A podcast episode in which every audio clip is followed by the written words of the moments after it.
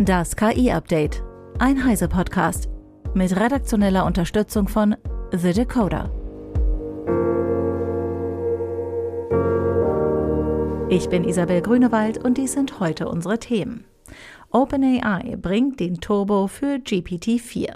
Finanzspritze für Aleph Alpha, Robo VQA für das Robotertraining und O1 AI präsentiert erstes Open Source KI-Modell. Sam Altman, CEO von OpenAI, hat gestern zur ersten Entwicklerkonferenz des Unternehmens geladen. Unser Heise Online Nordamerika-Korrespondent Daniel Sokolov hat sich die Veranstaltung am Montagabend angeschaut. Hallo Daniel. Weißt du noch, wie viele Jahre es her ist, dass OpenAI seinen Chatbot JetGPT veröffentlicht hat? Ende letzten Jahres war das? Das war im November 2022, also nicht einmal ein Jahr ist das her. Und inzwischen hat JetGPT 100 Millionen Nutzer pro Woche. Ist unglaublich, oder? Und erst im März hat OpenAI die Programmierschnittstellen für JetGPT und die Spracherkennung Whisper freigegeben. Inzwischen haben die mehr als 2 Millionen Developer, die diese Schnittstellen nutzen, äh, um JetGPT und oder Whisper für eigene Kreationen und eigene Dienste einzusetzen. Und für genau diese Entwicklerinnen und Entwickler hat OpenAI jetzt diesen Dev Day veranstaltet. Da gibt es richtig viel Neues, fast wie bei einer Google I.O.-Konferenz vor, sagen wir, zehn Jahren. Bei JetGPT, dem Massenprodukt von OpenAI, kündigt sich ein neuer Meilenstein an. Wer ein JetGPT Plus Abo hat, darf sich jetzt seinen eigenen JetGPT-Bot zusammenstellen. Keine Angst, man braucht dafür keine Programmierkenntnisse. Das soll alles durch Unterhaltungen mit JetGPT machbar sein. OpenAI nennt diese individuellen Bots GPTs. Ähm, User können eigene Daten hinzufügen und festlegen, was ihr GPT können soll. Ob er zum Beispiel im Internet nachschauen darf, ob er bestimmte Datensätze analysieren soll oder ob es vielleicht eine Bildausgabe sein soll. Und diese individuellen GPTs von wie vielen, vielen Nutzern auch immer, wird OpenAI in einen eigenen Online-Store stellen. Das muss man sich so vorstellen wie einen App Store, äh, aber eben nicht für Apps, sondern für individuell angepasste JetGPT-Bots.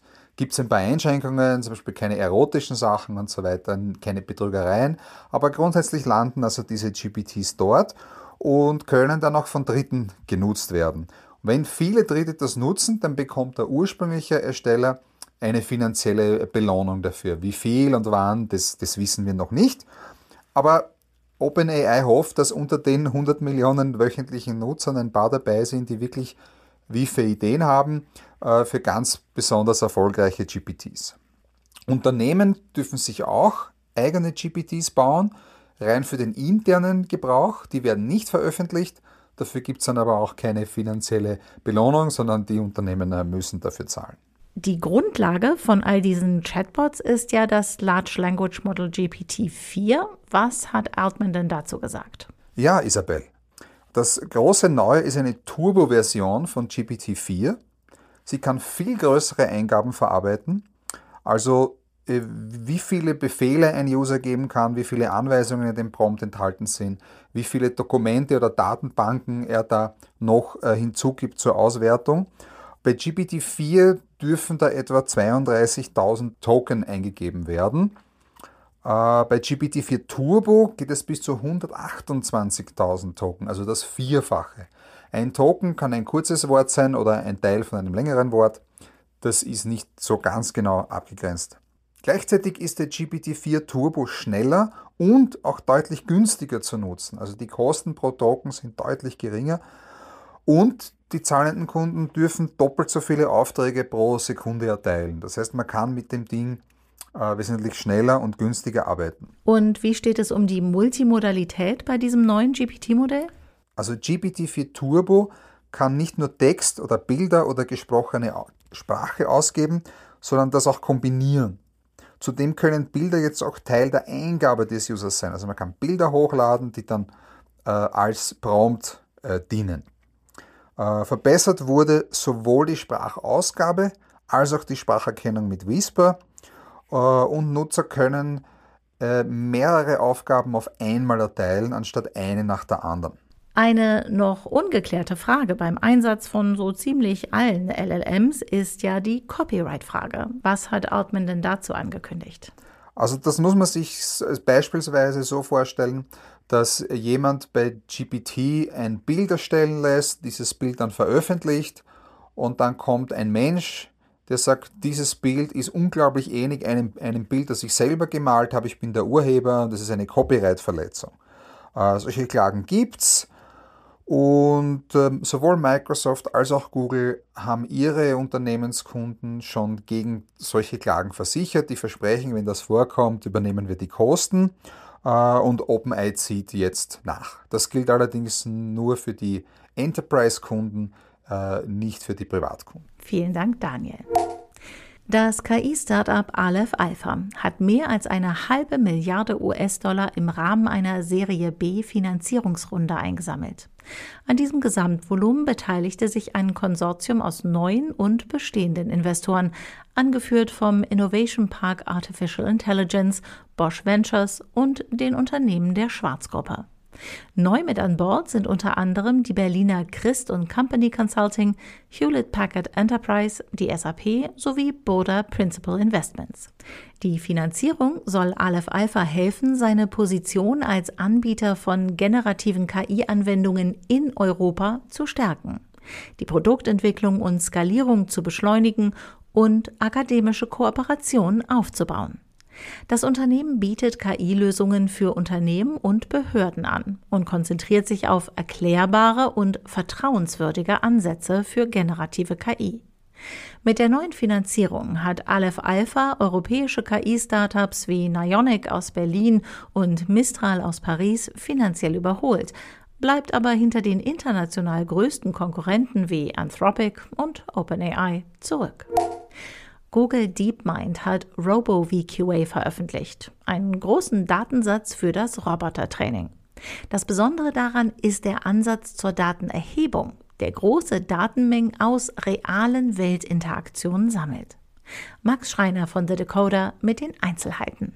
RoboVQA verwendet einen crowdsourced Bottom-up-Ansatz, bei dem Daten von verschiedenen Embodiments, wie die Forscher sie nennen, gesammelt werden.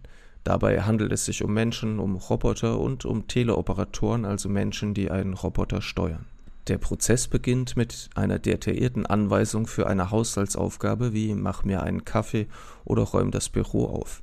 Anschließend führen Roboter Menschen und Menschen mit Roboter-Greifarmen diese Aufgaben in drei Bürogebäuden des Unternehmens aus. Alle Handlungen werden aus Perspektive der Akteure gefilmt. Die Videos werden dann von Crowdworkern in kürzere Segmente mit Beschreibungen wie nimm die Kaffeebohnen oder schalte die Kaffeemaschine ein unterteilt. Auf diese Weise entstehen Subtasks, also kleinere Handlungsschritte, und mehr als 800.000 Videos mit detaillierten Anleitungen für fast 30.000 dieser kurzen Handlungen. Mit diesem riesigen Videotextdatensatz trainierte das Team dann ein KI-Modell, das Roboter in einer realen Umgebung steuerte. Dieses löste tatsächlich eine Vielzahl von Aufgaben in realistischen Umgebungen deutlich besser als andere Methoden, machte aber immer noch viele Fehler.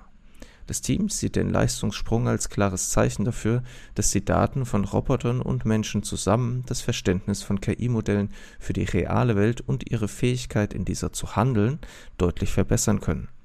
Es aber immer noch viele mehr Daten benötigt, denn die Fehlerrate solcher Roboter muss weiter reduziert werden, damit sie für einen realen Einsatz taugen. Die Crowdsourcing-Methode sei dafür besonders gut geeignet, so das Team von Google DeepMinds, denn der Durchsatz bei der Datensammlung sei bereits zwischen 2 und 18 Mal höher als bei traditionellen Methoden. Dankeschön, Max. Das Startup O1 AI hat sein erstes KI-Modell vorgestellt. Gegründet wurde das chinesische Unternehmen vom Informatiker und KI-Pionier Kai-Fu Lee. Das nun veröffentlichte Modell Yi34B ist für nicht kommerzielle und Forschungszwecke uneingeschränkt Open Source. Lee schreibt auf LinkedIn, dass China derzeit im LLM-Rennen hinterherhinke, das neue Modell aber weltweit konkurrenzfähig sei. Das Unternehmen hat dann auch Benchmark-Ergebnisse veröffentlicht, bei denen Yi 34b auf oder sogar deutlich über dem Niveau von Metas Lama 270b und Falcon 180b liegt, die mehr als doppelt bzw. fünfmal so viele Parameter haben. Yi34b wurde mit einem qualitativ hochwertigen Korpus von drei Billionen Token trainiert. Dass es trotzdem deutlich größere Modelle übertrifft, führt Lee genau auf diese hohe Datenqualität zurück und erwartet, dass Skalierung im nächsten Jahr dramatisch bessere Modelle hervorbringen wird. Lee hatte schon zahlreiche Führungspositionen in renommierten Technologieunternehmen wie Apple, Microsoft und Google inne.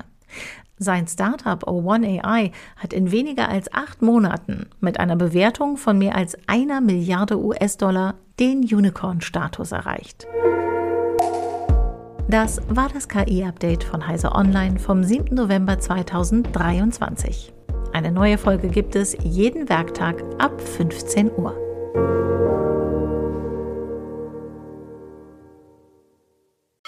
Werbung Außerdem bei Heise CT Uplink. Moin, ich bin Jan aus dem Team unseres Podcast CT Uplink. Jeden Samstag sprechen wir in einer neuen Folge mit Kolleginnen und Kollegen aus der Redaktion über Fachliches und Nerdiges zu CT-Artikeln, über Details und Hintergrundgeschichten, über Ansichten und Meinungen. Hört mal rein in den CT Uplink, überall wo ihr Podcasts hören könnt. Wir versprechen euch, es wird garantiert nerdig.